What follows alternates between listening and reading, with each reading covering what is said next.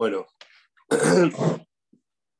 yo decidí, hoy me preguntó si hoy va a haber Shiur, yo decidí hoy decir el Darush, Lailun Nishmat, Moraví, Areni, Kaparat, Mishkabó, Abraham, Mizrahi, Menefiji, Alevi. Y como tengo que hablar de mi papá, en algunos casos voy a tener que incluir también hablar de los frutos de mi papá, que son los hijos. Hay un Midrash en Ruth que dice así, Amar Bizaira, Megilazo, Emba, Lotum'a, Velo Tahara, Velo Isur, Velo Eter. Tob, le Gomle Hasadim. Bizaira es Bizera de la Gemara.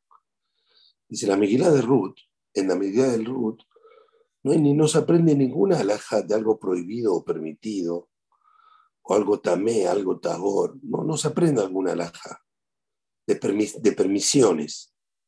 La Gemara en Pere Reviei, en Pere Reviei, en Pere Kazab, la Gemara aprende de, de Ruth Kinar Halipin. Pero prohibiciones, cosas que se puedan o no se puedan, misvot, no se aprende de Megilat Ruth. Entonces, el dice, ¿para qué se escribió? Dice, la medja sejarto legomle hasadim, para que aprendas la gran recompensa que tienen las personas que hacen ese, que, que hacen hacer beneficencia, que hacen hacer favores, que hacen el bien. Mi papá, alaba Shalom, mi papá, alaba Shalom, todos conocen que era una persona que la casa de estaba abierta. Y hay gente que hace hasadim, que recibe gente en la casa. Ayudaba, si iba gente a Paraguay, paraba en la casa de él. Los Shabbatot siempre estaba abierto, venía gente que yo ni la conocía. Pero hay gente que hace hasadim. Existe gente que hace también hasadim. en el caso de Ruth, en el caso de Ruth, que dice el Midrash, ella hizo Hesed con la suegra. Ella, cuando fallece el marido, se va con la suegra de la tierra de Moab a la tierra de Israel para no abandonar a la suegra. Y ese no abandonó a la suegra, no la abandonó y la suegra le insiste, volvé a tu casa, no tiene sentido que vengas conmigo. No puedo tener más hijos, no tiene sentido que vengas conmigo, no tienes a qué venir. Y Ruth le dice, no me insistas más, no te voy a abandonar. Tu pueblo es mi pueblo, tu Dios es mi Dios. Donde vayas voy a ir. No tiene sentido la insistencia. Todo esto para no dejar a la suegra sola. Eso es el Gesed que hizo Ruth. La recompensa que le pagó a Kadosh Ustedes saben que David Amérez es descendiente, bisnieto, creo que bisnieto, de Ruth. Shlomo Amelech es el hijo de Ruth. Shlomo Amelech es hijo de Ruth. Y cuando Shlomo Amelech sube, ahí en, en la Tanaj dice, Em hizo un trono para la mamá del rey. Dice Hagamim, no es la mamá del rey, la mamá de Shlomo es Bacheva. Dice, no estás haciendo, haciendo alusión aquí a Bacheva, la mamá del rey, sino le Imashemu el Hut, a la mamá del reinado, a Ruth. Ruth todavía estaba viviendo, estaba en vida Ruth hicieron un trono para Ruth. Entonces, paralelamente a que Ruth en un principio abandona todo, renuncia a todo para hacer el bien con su suegra, la recompensa fue que termina siendo la madre del rey David con un trono de honor especial para ella, con todo el honor para Ruth. Y ella es la, reina, la madre del reinado el rey David todavía estaba en vida cuando está Shlomo Amelech. David fallece, ella sigue viviendo.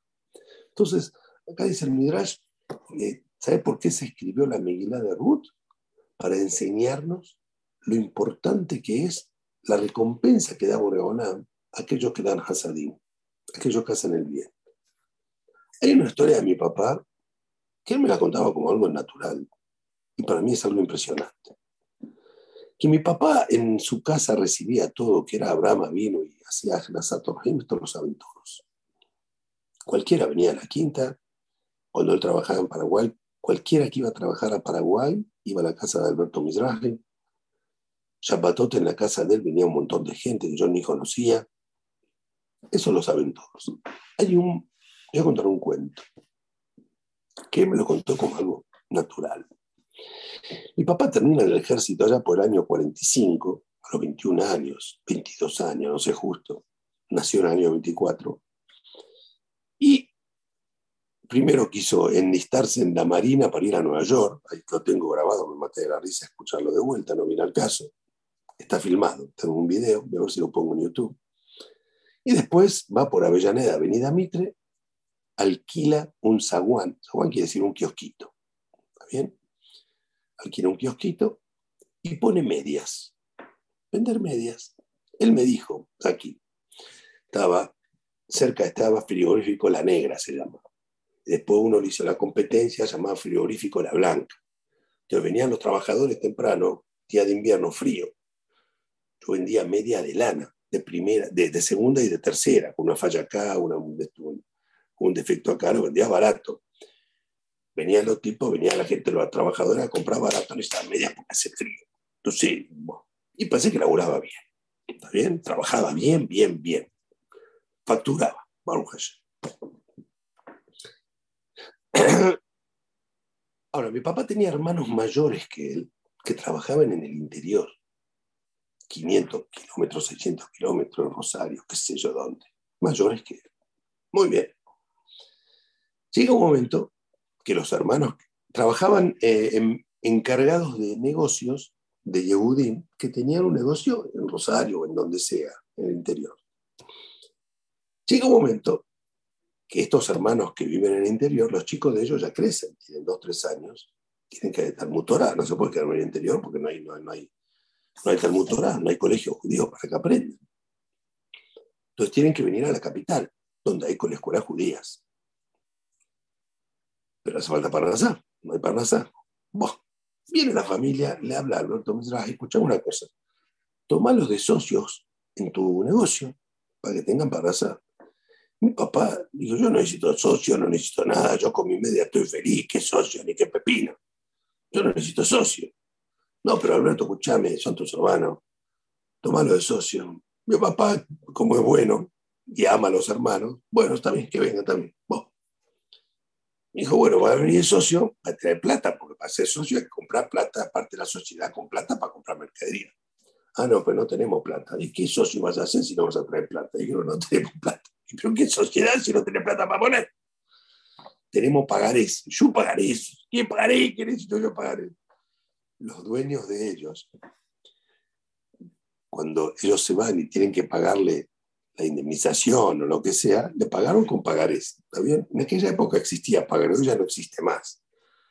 En la escuela nos hacían pagaré a 180 días, a un año, a dos años, y a pagar tanto trajeron los pagaré. Pero ¿qué, ¿qué, hago yo con los pagarés? ¿Para qué quiero yo pagaré? Necesito plata para comprar media, yo necesito mercadería, me van a pagaré. Vos, venga, está bien. Bueno, entran socios con mi papá, muy bien. Obviamente mi papá era imposible tener sociedad con nadie, porque él decidía solo y le gustaba hacer las cosas solo. Entonces, la sociedad de esta, obviamente era previsible, no funcionó, fue infructuosa, obviamente. Y no sé el tiempo, un mes, dos meses, tres meses, el asunto no funcionaba. Señores, hay que dividir la sociedad. Nosotros somos socios porque hay sociedad, pusimos plata. ¿Qué plata? Pusieron pagaré, yo no necesito pagaré somos socios. Mi papá me dijo, yo no sabía qué hacer. Papá me contó, fui a hablar con mi hermano Musa. Fui a hablar con mi tío Musa, a la Hola Gladys Abusdine. Fui a hablar con mi tío Musa, a la ¿Qué me dijo Musa? Me dijo, ellos están casados, tienen hijos. Vos soltero, puede empezar de vuelta. Dejarle negocio a ellos y empezar de vuelta a otro lado.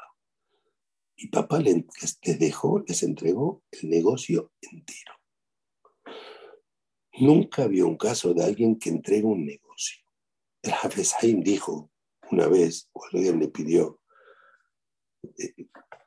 eh, el sistema que la Yeshiva de él juntaba plata. Dijo, en ningún lugar dice que hay que dar la alcancía. Yo te puedo dar plata de la alcancía, sí. Pero darte la alcancía en sí, eso en ningún lugar dice que hay que hacerlo. Mi papá entregó el negocio entero, gratis. Y empezó de vuelta a otro lado. Eso es un Hesed superior, eso es renunciar a algo tuyo por el bien del otro. No termina ahí.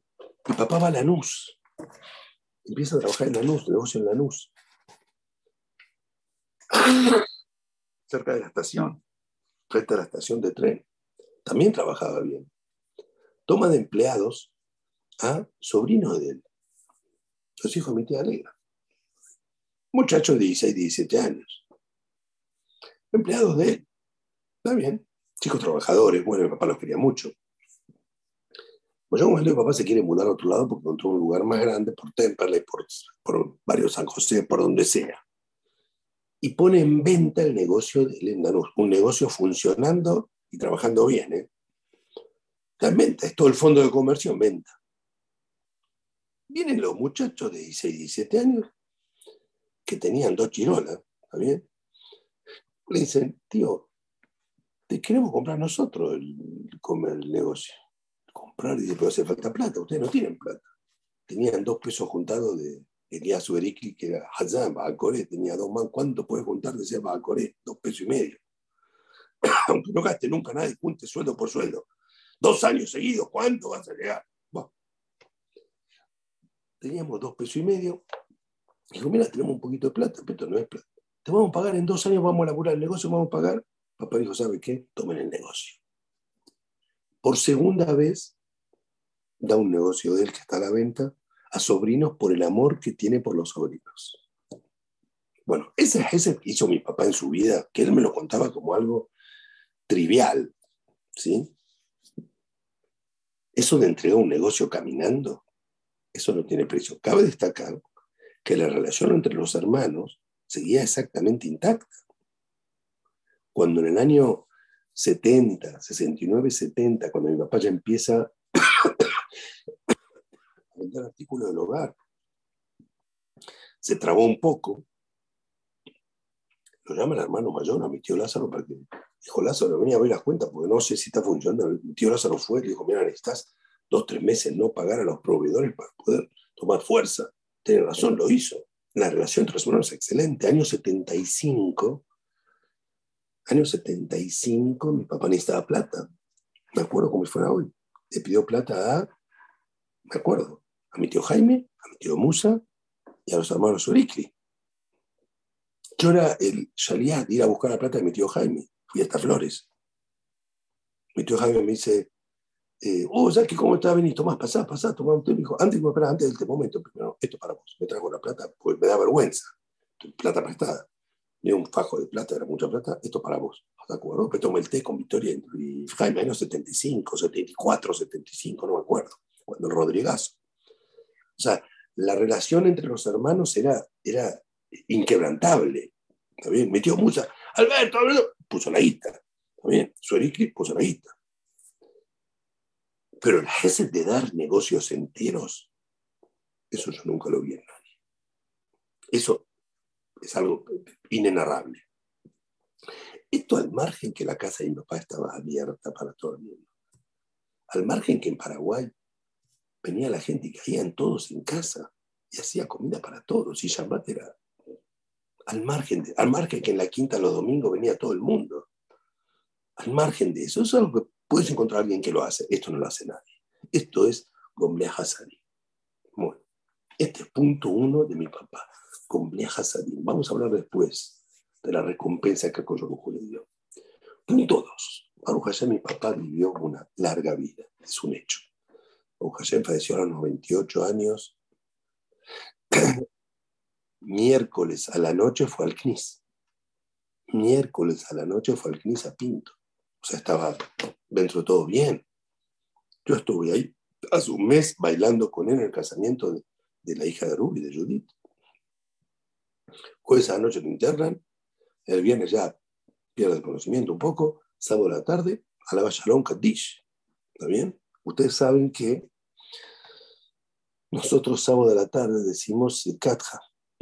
Hay dos motivos que se dice Sitkatja el sábado de la tarde. Lo trae Mishnah Berura, lo pueden ver en Siman Resta Un motivo que todos conocen es porque en Geinam, Mosai Shabbat, los Reshaim vuelven a Geinam. Por Shabbat, Geinam, hay tregua, descanso. Reshaim y Geinam, no hay Geinam. Termina Shabbat, se terminó, la, se terminó el chiste, se vuelve a Geinam. Entonces, Sitkatja quiere decir tu justicia, se vuelve a hacer justicia que se Geinam. Por eso se lee Shabbat a la tarde, es uno de los motivos. Pero hay un motivo segundo. Hay un motivo segundo. Nosotros decimos Sitkatja sábado de la tarde porque hay tres sadikim que fallecieron sábado de la tarde. Sábado de la tarde, momento de Minha, en el Zohar está llamado Rahabá de Rahabin, el momento de la voluntad de las voluntades, es etrazón, momento de voluntad. Por eso nosotros, Shabbat a la tarde, Minha, decimos, Adonai etrazón. Yo hago mi tefilá en un momento de buena voluntad, que es Minha a la tarde. Sábado a la tarde fallece Moshe Rabbenu. El fallecimiento de Moshe Rabbenu fue sábado a la tarde. Sábado a la tarde fallece Yosef Asadik. Falleció sábado a la tarde. Y sábado a la tarde falleció David Amelech. Los Sadikim fallecen sábado a la tarde. Debido a que estos tres Sadikim fallecieron sábado a la tarde, si ustedes ven en Sitkateja, nosotros decimos, perfecto, Johnny, perfecto, lo puso bien, déjelo así. Debido a que estos tres sadikim fallecieron sábado de la tarde, nosotros en Minha, en Sitkateja, ustedes ven que hay tres pesukim. En Sitkateja, ven, van a ver, son tres pesukim que hay en Sitkateja. Debido a estos tres sadikim. O sea, mi papá fallece no solo a los 98 años, no solo dos días antes de Valkyries, fallece en el momento que fallece en Sadikim. Rabá de la Shabbat a la tarde. Ok tuvo larga vida y Baruch Hashem no sufrió los últimos años, no es que sufrió, estaba atendido. Yo, bueno, yo estoy acá, pero los, mis hermanos, los nietos lo iban a visitar. ¿Qué es Zehut? La gente me pregunta, ¿qué es Zehut? Yo no sé, yo no estoy arriba, no sé los Zehut, pero si tengo que preguntar un Zehut, fue que Para mi papá, el, el cabot que le hacía a la madre era algo superior. Nosotros, cuando mi papá estaba en Buenos Aires, era obligatorio, viernes a la noche en la casa de la abuela. Mi papá todos los años iba a Río Hondo con mi abuela cuando éramos chiquititos. Con mi abuela. Para él, mi, abuela era palabra mayor. Cuando le preguntamos de manera muy delicada dónde quería que lo enterremos, si al lado de mi mamá o al lado de la mamá de él, él dijo, no, quiero al lado de mi mamá. Está enterrado al lado de la madre. Para él, en la madre era palabra mayor. ¿sí? Es más, mi papá se casa a los 34 años. ¿Por qué se casa tarde? Porque mi abuelo, mi abuelo, falleció joven. Lo operaron mala praxis, una operación de próstata. O sea, en vez de operar a los médicos, lo operó el, alumno del médico. Mi papá se enteró, casi lo quiso matar al médico. Fallece mi abuelo joven, no sé, 62, no sé qué edad. Mi abuela queda viuda y con los hijos mayores ya casados, estaba nada más en la casa mi papá y ya, y a la hermana. Mi papá no la quiso abandonar a mi abuela. Por eso no se casó. Salía con chicas, lógico, mi papá era guapo, pintón, tenía su dinero, tenía su negocio, era muy, muy pretendido. Salía con chicas, pero la dejaba, la alargaba, ¿está bien? Una vez salió con una y, fue al compromiso y le dijeron el compromiso, es, que, es lo que dice la Gemara, si usted abandona tiene que pagar una multa de, digamos, mil pesos. Mi papá le dio un montón de regalos a la Después mi papá dejó. Y dijo, bueno, déme los regalos, yo les pago los mil pesos, como me dijo el rabino. Pero déme los de un anillo, yo quiero el anillo que le di, un anillo que valía cualquier guita, yo le pago mil pesos. No, los anillos quedan acá. ¿Pero qué anillo queda acá? Yo me dijeron mil pesos, no me dijeron el anillo. Bueno, se armó, me interesa. Entonces mi papá no se casaba hasta que salió con Alea Shalom, la sandicada de mi mamá, doña Coca Cuejati, que mi abuela la conoció a mi mamá y a la familia. Y mi abuela le dijo a mi papá, ay, Mataifa, ay, Pajarama, esta no la dejas, no la largas, esta es una familia ramá, o sea, importante, familia de, de, Cabot, esta no la vas a dejar. Mi papá no se lo contó a mi mamá hasta 50 años después cuando ya tenía, cuando eran abuelitos, una vez en la quinta, mi mamá dice, ahora me lo contás. Alda, me lo estás contando. Nunca me lo contaste. Bueno, Alberto Mesraji, no, no era de hablar. Entonces mi papá, para no dejar a mi abuela sola, Se casó a los 34 años. Todo porque Buda Madre. Y fijo, viernes a la noche estamos en la casa de la abuela. Si iba a Río Hondo cuando, era, cuando éramos chiquitos, era, ella, él iba con, con su mamá, porque hacía bien en Río Hondo, qué sé yo. Vivía con la mamá. ¿Está bien? No vivía con la mamá, pero hacía Kibbutz. Bueno, el Kibbutz ustedes saben que está escrito,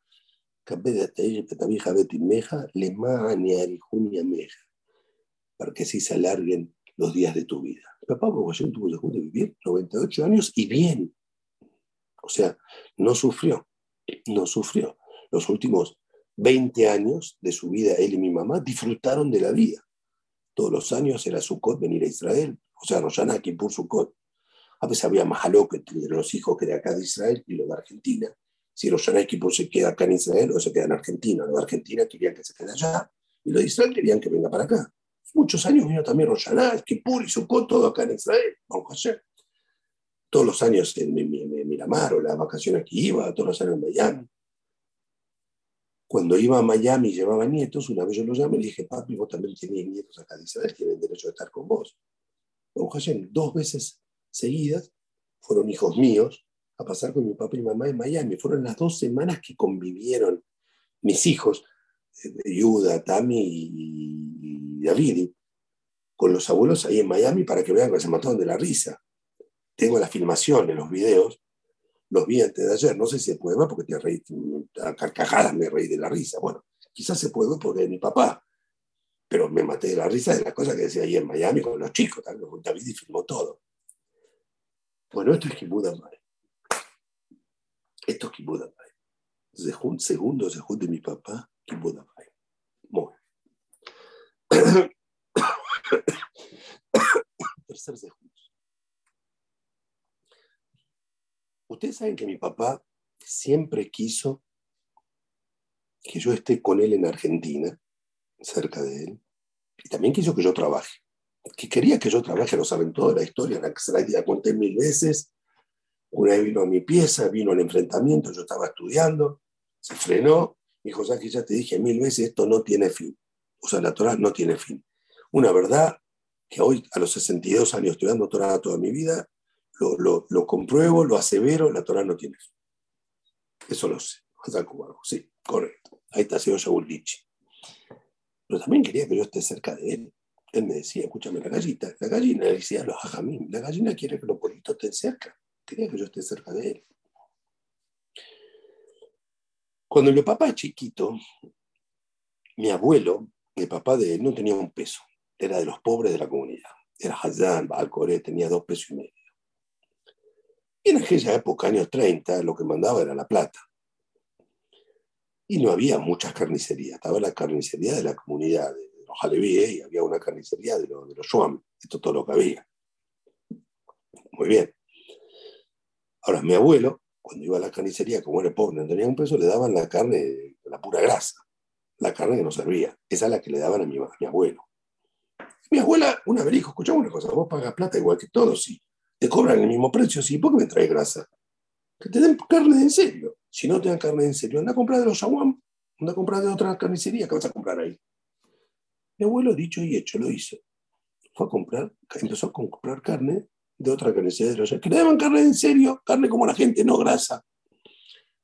Se enteró la comisión, o una de la comisión directiva, también ah, va a comer, va a comprar carne de la otra comunidad. En aquella época, entiendan, no había tanta, tanto mercado, tanta gente, tanta demanda que podían eh, eh, satisfacer a todos. No era como hoy, que hay mucho que hacer. Mataban, no sé, dos, tres terneros, cuatro terneros, diez terneros, no sé, había que distribuirlo, distribuirlo entre la gente que había. Y la, carne que no servía se le enchufaban a los que no tenían plata. Lamentablemente así funcionaba. ¿Qué hicieron entonces este tipo? Mi papá, me acuerdo, me dijo el nombre de él. Olvidar. Dijo, ah, usted manda, va a comprar carne a otro lugar. Echaron a mi papá del Talmud Torah. Mi papá tenía 10 años, 9, 10 años. Echaron a mi papá del Talmud Torah. A mi papá eso le dolió toda la vida.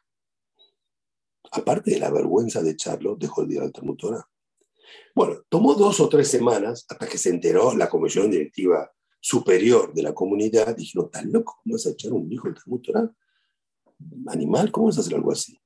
Llaman de vuelta de la comisión directiva, llaman a mi abuela, disculpándose, mire, hubo un error, acá alguien actuó incorrectamente, por favor que el chico vuelva al Talmutora. Pero mi papá empezó a trabajar, ya empezó a venderse en la calle y Alberto era comerciante de nato, de, de, de, Mi abuela le dijo, el chico ya está trabajando, está feliz, no quiere volver al Talmutora. Mi papá, no quiso volver. Bueno, este hecho a mi papá le dolió toda su vida. Cuando me contaba, me decía el nombre del tipo que fue el que lo sacó. Me dijo, te tiene que meter dos metros más adentro, al fondo. Tiene que, pues ya había fallecido, tiene que enterrarse más adentro. Le dolió toda su vida. Ahí viene el amor de la Torah. Llega un momento que el hijo mayor de él decide ir a estudiar Torah a Israel. Y viene acá y se casa acá. O se casa en Argentina con una israelí y se queda acá y estudia Torah acá. Mi papá sufrió horrores. Lo sufrió mucho. Mi papá en Paraguay, allá por los años 90, principios de los 90, todos los días lo que hacía cuando venía a la casa era poner en el video el video del casamiento de Sajúa. Todos los días, lo sabía de memoria, con la musiquita. Todos los días. Allá por el año 95, 94, 95, me escribió una carta, una carta que me destroza. Me dice, yo estoy creciendo lejos de mis hijos, lejos de mis nietos, no puedo ver a mis nietos, no disfruto de mis nietos. Dice, quizás yo no soy expresivo, mi papá era muy frío, no era de expresar. Una vez le dije, papi, te quiero abrazar, y lo que hizo fue pararse delante mío, lo máximo que podía hacer. O sea, no es que hizo así, ni de casualidad. Se paró y yo lo abracé, esto es lo que el máximo de expresión que podía dar. ¿Bien? No era, no era persona de expresiva. Me dice, quizás yo no, expreso mis sentimientos, pero lo siento y lo sufro estoy lejos de vos. Me escribió una carta que me, conmocionó. Pero yo seguía estudiando Torah en Israel y escribiendo mi libro sobre Itá. Allá por el año 92, 93, 94, 95. Y escribiendo mi libro sobre Itá. A todo esto, ¿quién era el que bancaba a Sahúa Misraji en esa época? El señor Alberto Abraham Misraji. Sin preguntas y sin límites. Una vez le dijo a Fule chiquito en la quinta, mi hijo Zaki tiene dos negocios en Israel, Baruch funcionan bien. Uno se llama Visa, otro se llama American Express. Baruch los dos funcionan de primera. Lo cuento con orgullo, porque ahora él ve el, fruto. Bárbaro. Todo eso se llama Sar por la Torah. Hay un gaón de Vilna sobre Mishle. Hay un pasaje en Mishle. Dice así. Levio de Amarat Nafsho el corazón sabe su dolor, sabe su amargura, su sufrimiento. Cuando llegue el momento de la alegría, nadie se va a mezclar junto con su alegría, la va a disfrutar él solo. El Gaón de Vilna explica acá. Dice Jaimian, lo voy a leer directamente traducido en castellano. El tema es que en el futuro todos los miembros del cuerpo van a ir al corazón y van a decir si todos éramos de la misma persona. ¿Por qué vas, a estar vos más feliz que todos nosotros? El corazón le va a decir, dice, cuando yo sufrí, en mi sufrimiento, ¿quién de ustedes sufría junto conmigo? El que sufre más es el corazón. Así también, cuando llega el momento de la alegría, yo tengo derecho a estar más alegre que todos los demás miembros. Y esto es lo que dice el Pasú. El corazón sabe su sufrimiento. también, así también, en su alegría no se va a mezclar nadie. Y así también en la Torah. No tiene que decir una persona, aloalogía gati vinistarti alea, belmadi madama solo y hagan taraj. Una persona, una persona a veces estudia Gemara, estudia Torah, sabe un Rambam. Te mataste para entender, te mataste para entender un Rambam. Te mataste, tomó días de pensamiento, de esfuerzo para entender un Rambam bien. Y viene tu amigo y te dice, che, ¿qué es la explicación acá? Y uno dice, yo me maté dos días para hacerle dar a este, a este gratis, como si fuera nada. No se la querés decir. No querés decir la explicación. ¿Por qué no sufrió? Porque la sufriste, la querés guardarte para vos solo. Viene dice, no, no, no, no.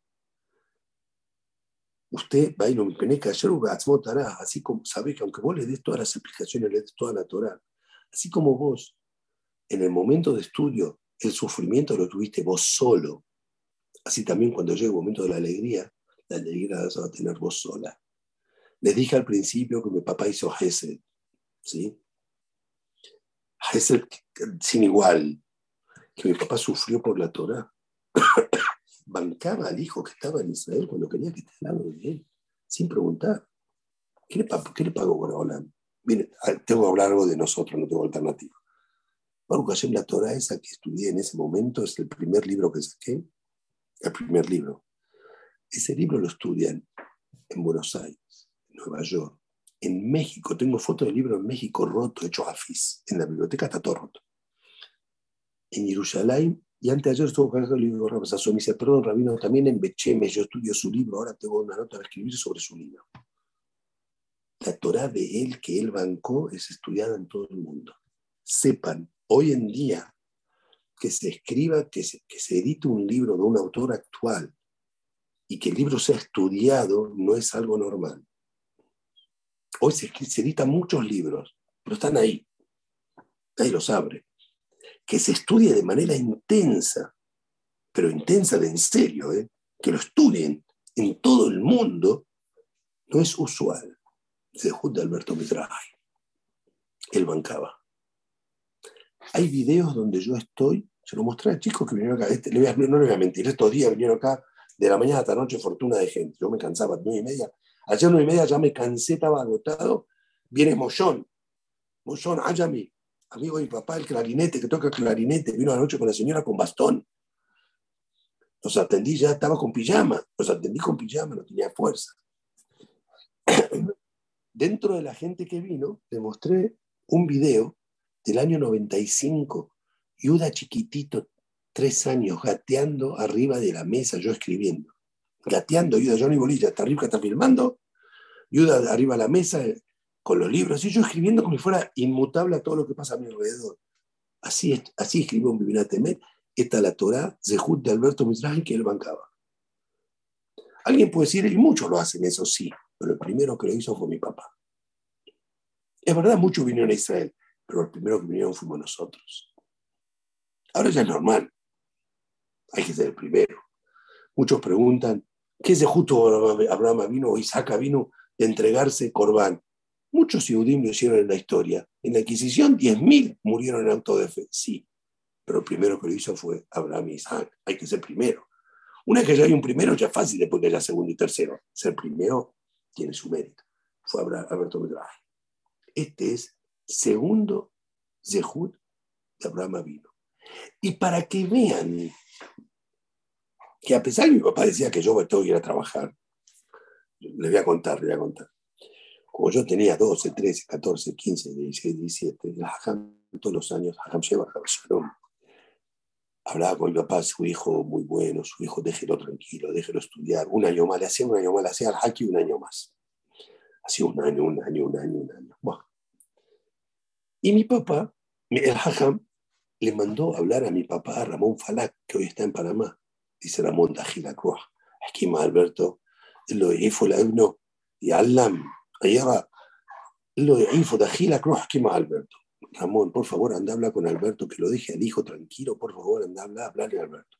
Ramón Falak venía a hablar con mi papá. Mi papá le decía, escúchame, tienen que trabajar. No pueden no trabajar.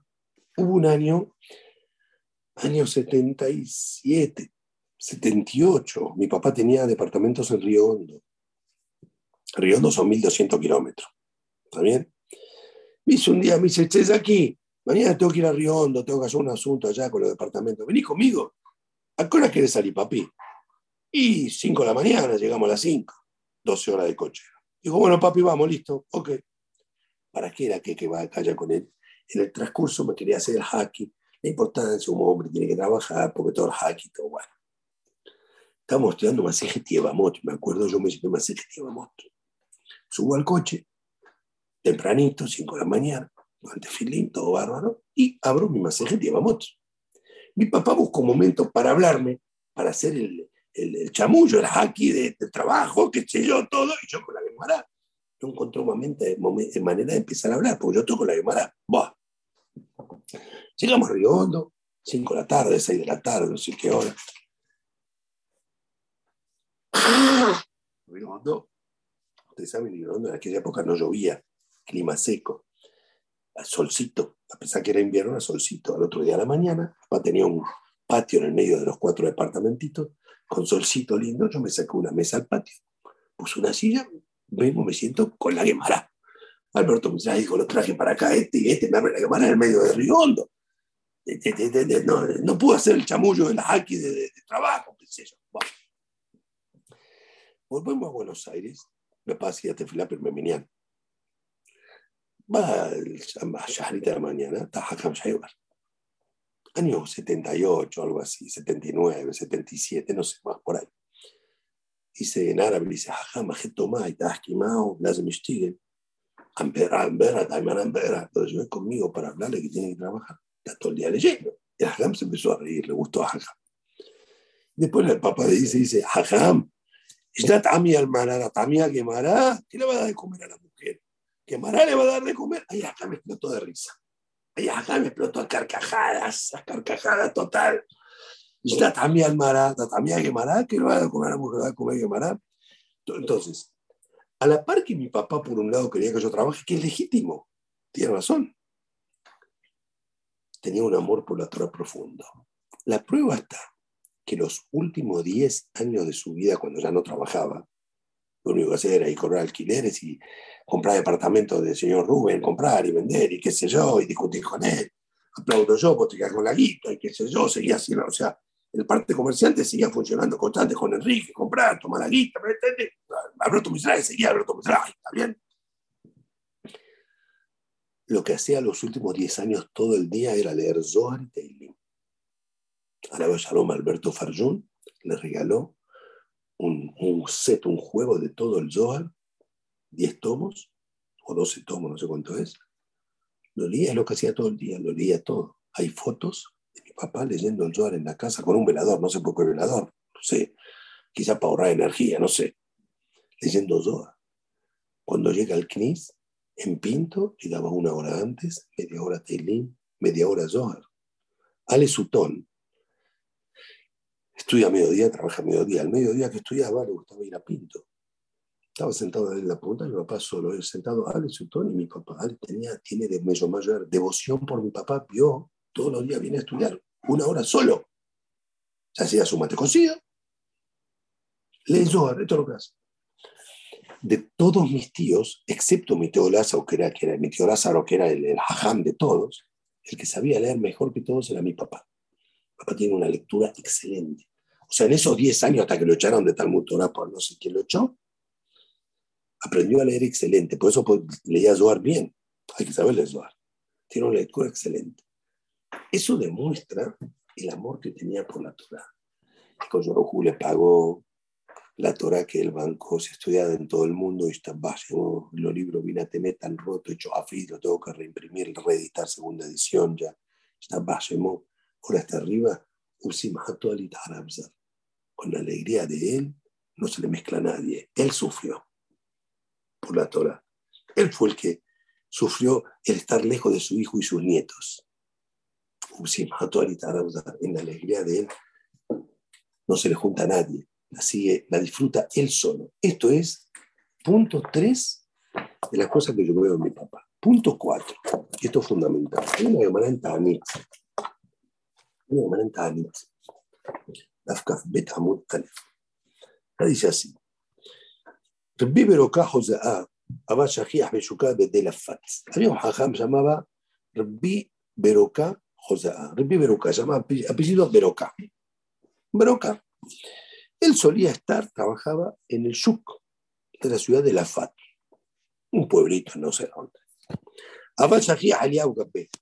Eliyahu Naví era muy frecuente con él, hablaba con Eliyahu Naví. O sea, hablando como Hajam top. Amarle, ¿y qué hay para alma de ate?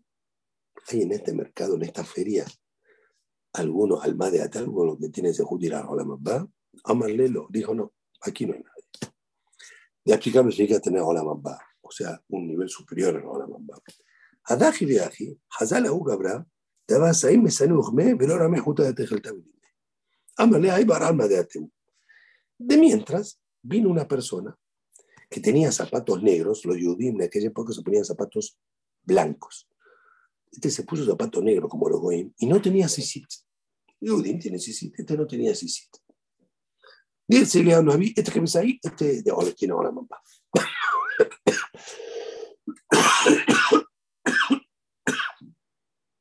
Rahat Batre, el vivo acá fue, lo corrió el tipo este detrás.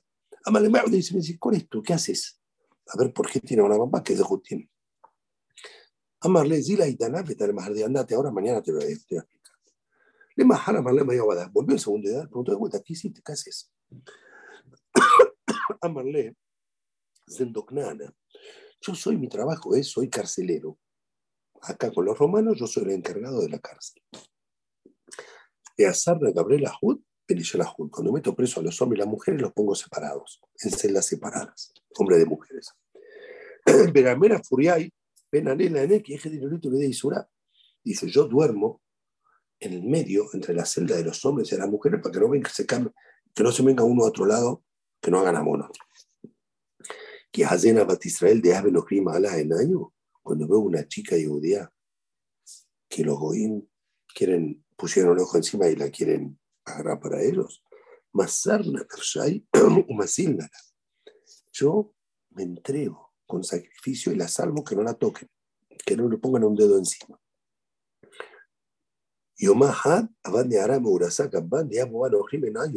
Dijo una vez, viene una chica casada, virgen todavía casada, o sea, en Kiddushin sin casamiento todavía, que, los querían, pusieron, la querían, la querían estar con ella. ¿Qué hice? de el Dije, agarré mosto de vino y lo puse, le ensucié la, el vestido de ella, la, pollera de ella. De hambre, distanay. Le dije, escúchame, ¿cómo está con ella? Ella le vino su menstruación.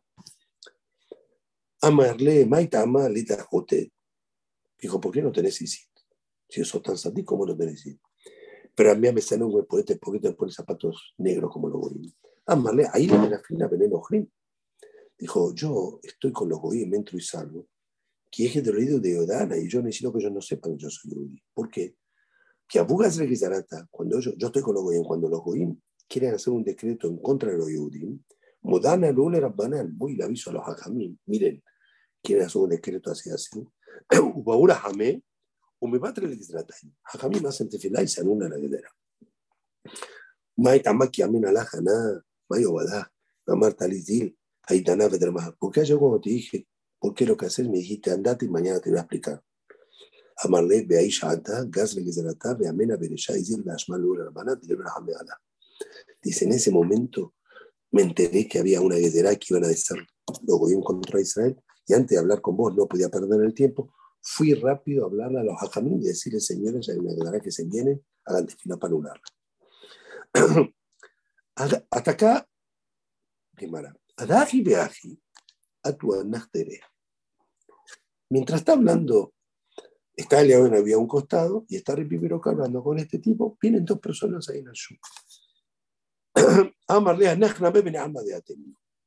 Dijo, no vive todos que vienen ahí, todos tipos que vienen ahí. Esto también tiene buena mamá. Azali Gapay fue, este el rápido de ellos. Amarlu Mayo Badeju dijo, ¿qué hacen ustedes? ¿Qué deju tienen? ¿Cuál es su, su obra? ¿Qué hacen? Quiero saber por qué mamá. No le dijo tiene mamá, pero dijo, dígame qué hacen. Amrule le dijeron, Inche Beduhe Anan. Le ahora sí. Beduje, Semehim o. Somos gente alegre y sabemos alegrar a los demás. Somos gente divertida y divertimos a los demás. Me badjenan así ve. Nosotros cuando vemos a alguien que está tristón, que está medio así depre, vamos, los hacemos reír, los hacemos, le hacemos gracia hasta que se pone contento. Iname también, que cuando vemos dos que se pelean entre ellos, nos esforzamos hasta hacer shalom entre ellos. La misma que tenía esta gente, estos dos, era que divertían a la gente. Vale, a Musar explican, si divertían a la gente, Rashi tenía que decir, Adam. Así dice, fíjese lo que dice Rashi. Así dice, Semehim, alegres, un Mesamehim Ben Adam, y alegran a la gente.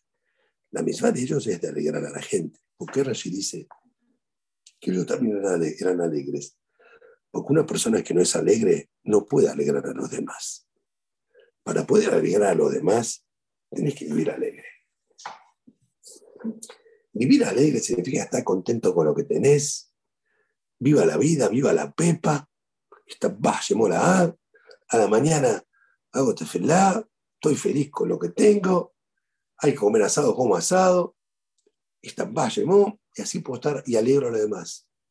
Bueno, mi papá, alaba Shalom, irradiaba vitalidad, irradiaba alegría. Te mataba de la risa cuando estabas al lado de mi papá en Argentina, en Israel y en donde sea. Uno me llamó, me dijo, su papá irradiaba vida, daba gusto sentarte al lado de él porque te mataba la risa, sentías vitalidad, sentías vida. Gritaba Maguén Abraham. Una vez estoy en la valle hace dos años, veo que Jorge Gemal grita Maguén Abraham, me acerco y digo, discúlpenme, pero usted pidió permiso, me dice, señor, he pedido permiso a su padre me lo concedió, me dijo, puede decir Maguén Abraham. ¿Vos estás en el CNIS? no, no, ojo, no corresponde gritar Maguén Abraham. ¿eh? Alberto me dice, ay, pues. Y escuchar Maguén Abraham te mata la risa, te, te, te genera gracia. Esto es vida. Esto es vida. Tengo videos filmados de mi papá. Mi papá cuenta cuando se quiso enlistar en la marina, en un barco, porque quería ir a Nueva York, pues sabía que la plata está en Nueva York pero salió del ejército, que Nueva York no tiene plata para pagar un boleto, pero ni caminando para ahí. Dijo, bueno, me hago marino de barco, el barco va a llegar a Nueva York, que vaya a Nueva York, soy marino de Nueva York. Fue para enlistarse marinero, cuenta, dice, pero los marineros eran todos casados francos, se fueron de Franco, yo era solo. Tenía que atar el barco yo solo, alzo la soga y la soga me tira de vuelta. Como lo cuenta, te matas de la risa. Lo tengo, lo tengo eh, grabado el video. O, con mis chicos en Miami, los dos veces que fueron, David y filmó todo. ¿Cómo habla con los nietos? Te mata de la risa. Te mata de la risa totalmente. No puedes parar de reírte. Eso es vida. Eso es esto. Bedujaima Badajenan, el guste de alegrar, de alegrar a la gente. Estar contento y alegrar a la gente. Una vez, Osvaldo, mi primo, Osvaldo, mi primo, hace 20 años, 20, 25 años, 30 años atrás. Osvaldo empezó a construir ahí en Avellaneda. Muy, papá compró un, segundo piso, tercer piso, qué sé yo. Va a ver cómo está la construcción. Los que trabajan son albañiles de Bolivia. Entra, ve todo. Cuando se va, dice, bueno, chao Bolivia. Osvaldo se mató de la risa. Es algo natural. Chao Bolivia. Sí, gracias, chao señor, chao señor. Se llama Bolivia. ¿eh? O sea, una cosa natural, trivial, que te mataba de la risa. O sea, tenía actitudes espontáneas que le salía solo de manera natural. Una vez tuvo cote de acá la primera vez que vino. Había uno que le gritaba, quería hablar a un tipo, un israelí, no sabía el papá hebreo. ¿Qué le gritaba? ¡Rebehananiá! ¡Aló, rebehananiá! ¡Rebehananiá! ¡Rebehananiá! Pues no sabía si papá rebehananiá la caché. Otra cosa no sabía. Le gritaba, ¡rebehananiá! ¿Está bien? Trae papá. Yo aguantándome de la risa, como mi papá grita, ¡rebehananiá! Ese era Alberto Midray. Ese era Alberto Midray. Mollón me dijo hoy, Mollón es una persona de 80 años. Con mi papá me paraba en la calle, che, ¿cuándo vas a laburar solo? Basta de laburar empleado. Hablaba uno. Ariel Cistro me dijo, yo compré departamento gracias a su papá que me dijo, compre departamento. Ayudaba a los demás, alegraba a los demás, te mataba de la risa. Te reías con él, irradiaba vitalidad irradiaba vitalidad. Ese era mi papá. Dije, cuatro puntos, acuérdense, cuatro puntos que yo veo en mi papá como alguien especial. Uno, con Lea Hasadim, entregar negocios es algo que nadie hace. Dos, Kibbutz Baem, un respeto a la madre. Mi papá me contó cosas de Kibbutz que hacía con el padre que no las puedo contar porque son cosas muy, muy íntimas. Mi hijo, una vez lo que yo hacía, mi viejo, yo, muy íntima, no la puedo contar. Buda en total al padre y la madre, total. Dos. Sufrió por la Torah, tenía a su hijo y nietos lejos de él por la Torah, y bancando con plata. Ser lindo, bueno, sonrisita, caricita, todo muy lindo. Cuando se ve a alguien que quiere, cuando hay plata, ahí se dice a mi aprecia, plata, plata. Hasta que no hay plata, todo aquí. como decía mi papá, dice, consejo, ¿qué te va a dar? Este consejo, más que consejo no te voy a dar. Consejo no necesitan, plata. Alberto ponía plata y ponía bien. Rojo. Una vez le donó a la Yeshiva 10.000 ladrillos o 1.000 ladrillos, no sé. Me llamó a Jajam. A los dos meses me llama Rabinato, cuando Jajam llamaba Rabinato daba miedo. Año 82, me dice los ladrillos. Dije, a Hagam, voy a llamar a mi papá ahora, ¿puedo llamar a Casi? Llamo. ¿Cómo era que los donó? Había uno que le debía plata, que tiene una fábrica de ladrillos. Estaba esperando que el FAS me haga los ladrillos en el horno para que le dé los ladrillos y entregue los ladrillos a la Ichiba. Bueno, anda a hablar con el tipo de los ladrillos para que fabrique los benditos ladrillos. Y acá necesitamos los ladrillos para Ichiba. Mil ladrillos, o diez mil ladrillos, o mil ladrillos, no sé cuánto era. Me acuerdo que un mes después lo veo a Pocho, Pocho es el, fletero de mi papá, hermano de Mirta, en la puerta de la valle, mandando, cargando los ladrillos, los ladrillos, llegaron los benditos ladrillos, y esta llegaron los ladrillos. O donar las 10, 100, 200 de huevos, 400, 200 de huevos, qué sé yo, los huevos, lo que sé yo. Porque en una época tenía gallina, ponía, gallina ponedora que tenía huevos. Cosa de Alberto Mizrahi. No sufrió tuvo Baruch Hashem satisfacción y nahat de todos sus nietos, de todos, de todos. No falló uno, Ishtabashemó, todos en camino de Torah, todos como corresponde, Ishtabashemó, en el camino como corresponde, tuvo los casamientos de un montón. A los casamientos de misión, excepto de ayuda por corona, estuvo en todos los casamientos. Todos los casamientos. Excepto de ayuda y, bueno, también ahora que vino nada más mi hermana. Tuvo con mi mamá en los casamientos de mis hijos, Baruch Hashem, tuvo Nahat. Koyorujú paga a los que hacen Hasadim. Señores, me pasé un poco más, discúlpenme. Shabbat Shalom a todos, Shalom Alejem, Shalom Alejem a todos, Osvaldo, todos, todos, todos, todos. Yosef, ah, ya fe me odio, Yosef, era hora. Viva México, era hora. Y vienen a entrar, Hazaku Baruch. Shalom Alejem, Shabbat Shalom Borak. Shalom Alejem, Shalom Alejem, Shalom Alejem.